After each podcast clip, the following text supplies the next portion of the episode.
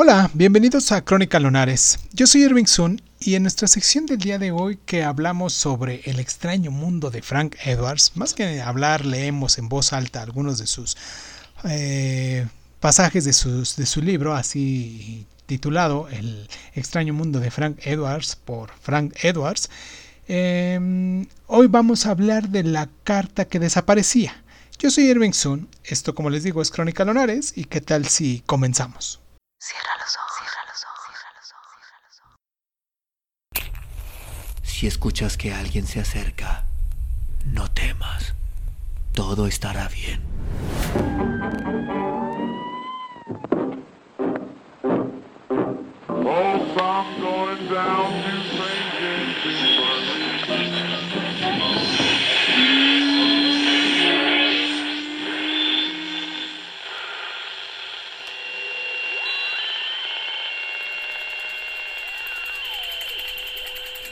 Estás escuchando, escuchando Crónica, Crónica, Crónica el lugar, el lugar donde, donde, donde tus tus oídos.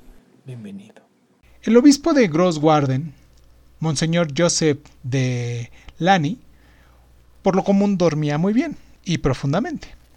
Pero la noche del 27 de junio de 1914 se sintió agobiado por un insomnio muy fuerte, así que hizo lo mejor que podía hacer en estos casos fue a la biblioteca y se preparó para pasar la noche leyendo, como muy buen lector, ¿no?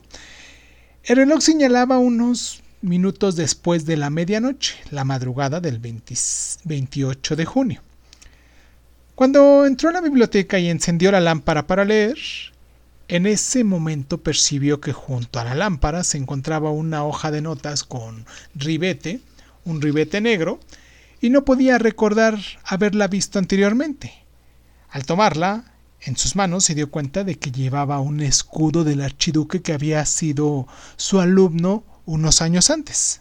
El obispo leyó la nota y se sintió muy excitado por lo que contenía. ¿Cómo no había llamado su atención antes? ¿Por qué estaba colocada tan descuidadamente sobre la mesa de lectura donde podía no haberla notado durante un día más? El obispo entonces volvió a poner la carta de nuevo sobre la mesa donde, había, donde la había encontrado y llamó a su sirviente. Unos minutos más tarde el sirviente entró tropezando en el cuarto. Cuando el obispo señaló la carta con bordes negros, esta ya no estaba sobre la mesa, y no había la menor huella de ella. El eminente clérigo pensó que estaba sufriendo de alguna alucinación y advirtió que se trataba de una verdadera extrañeza.